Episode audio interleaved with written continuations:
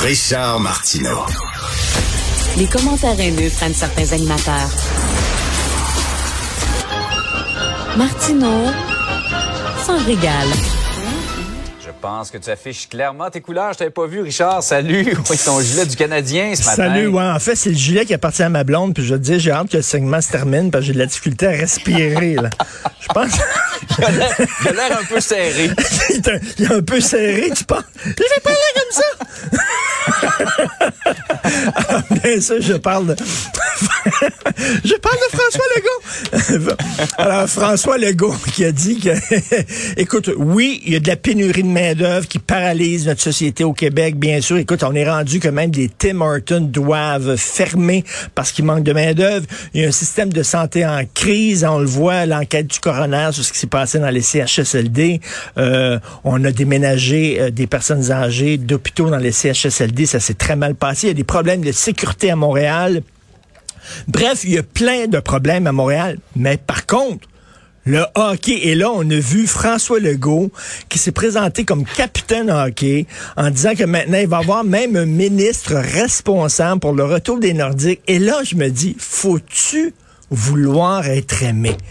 Faut-tu vouloir être aimé? Vraiment, c'en est un peu pathétique. Écoute, je pense qu'il y a des problèmes beaucoup plus sérieux au Québec actuellement.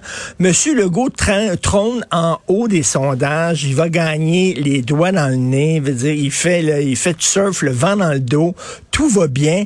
Mais il, il s'est senti vraiment l'obligation de porter euh, le, le gilet. Écoute, vraiment, tu regardes ça. Moi, c'est le moment, wow, capitaine.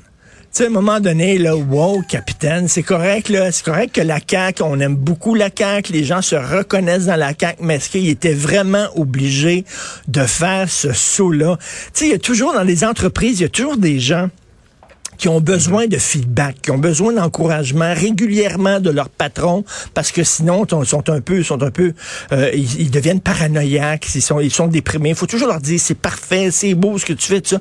Et là, on a l'impression que M. Legault, là, il dit, Oh, j'ai besoin d'une petite tape dans le dos ces temps-ci, donc je vais me mettre le chandail des Canadiens.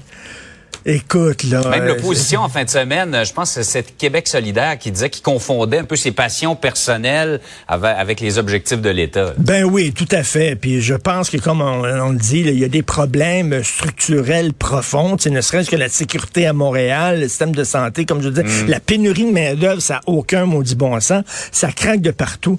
Est-ce que c'est vraiment le temps de dire soudainement, là, on va avoir un ministre responsable pour le retour des Nordiques? C'est un peu gros, mettons. Et rajoutons à tout ça, euh, moi j'ai parlé à des gens qui sont impliqués dans le sport en fin de semaine, puis ils sont bien contents pour le hockey, mais il y a plein d'autres sports. Fait, dans le fond, l'objectif, c'est de faire bouger les jeunes, mais il y a plein d'autres sports qui ne bénéficient pas d'un tel, euh, Ben tel écoute, euh, le, le soccer, tu sais, t'as rien que besoin d'un ballon, t'as pas besoin d'être riche. Tu sais, t'as lancé dans le hockey, ça coûte cher d'équipement, on le sait, là, ça coûte très cher. Le soccer, c'est le sport le plus démocratique au monde. Un ballon, des souliers de course, ça vient de finir. Et, euh, effectivement, donc, euh, mettons, c'était c'était du populisme un peu bas de gamme, on pourrait dire.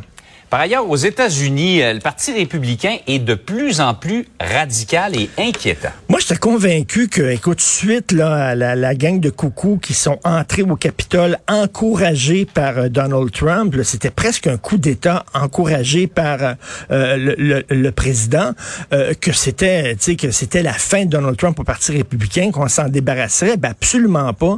On dirait que le cancer est vraiment pris de façon très importante au sein du Parti républicain. Y a des métastases partout. Et là, écoute, il y a, il y a Paul Gozard. C'est un élu républicain à la Chambre des représentants. Il a mis en onde un film d'animation le montrant en train de décapiter décapiter une représentante démocrate, Mme Alexandria voyons. Ocasio-Cortez. Et là, il y a seulement deux élus représentants de la euh, de- de- de républicains qui l'ont blâmé. Tous les autres ont refusé de le blâmer. c'est une vidéo, on m'a montré en train de décapiter une démocrate. Incroyable. Écoute, c'est vraiment hallucinant. Et ce jeune homme, là, euh, Kyle Rittenhouse, qui a été déclaré non coupable d'avoir euh, tué euh, deux personnes, blessé une autre personne, des protestants là, antiracistes. Il y avait une arme d'assaut. Alors là, bon, il a été déclaré non coupable. On disait que c'était de la légitime défense. C'est vraiment pas clair. Il y a deux élus républicains qui veulent lui donner une job de stagiaire en disant que c'est un héros. Le gars a des armes d'assaut. Et a tiré sur deux personnes. T'imagines aux prochaines élections, Jean-François, si Trump, parce que c'est certain qu'il va représenter les républicains malheureusement, si il perd les élections, ces gens-là qui croient à forte majorité au Parti républicain que les élections ont été truquées et qui sont lourdement armés, comment ils vont réagir? Vraiment, on n'a pas fini avec le Grand Orange et c'est encore, c'est encore plus inquiétant que jamais. Malheureusement. Oui, absolument. C'est effectivement, c'est pas très euh, jojo ce qui s'en vient à l'horizon. Richard, je te laisse là-dessus. Va m'enlever ça, ce gilet-là. Ah ouais, ça. Écoute, ça n'a pas l'allure. Bonne journée, bonne journée.